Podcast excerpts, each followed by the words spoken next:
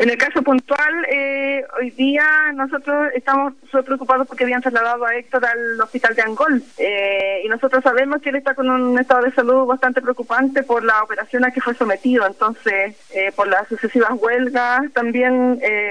obviamente debe haber un daño mayor en él. sabemos que le hicieron una endoscopía y salió con resultado de gastropatía crónica y duodenitis aguda. pero igual, más que la, el estado de salud en sí, es la ¿por qué llegaron a esta situación de nuevo a, asumir una huelga junto con Ramón?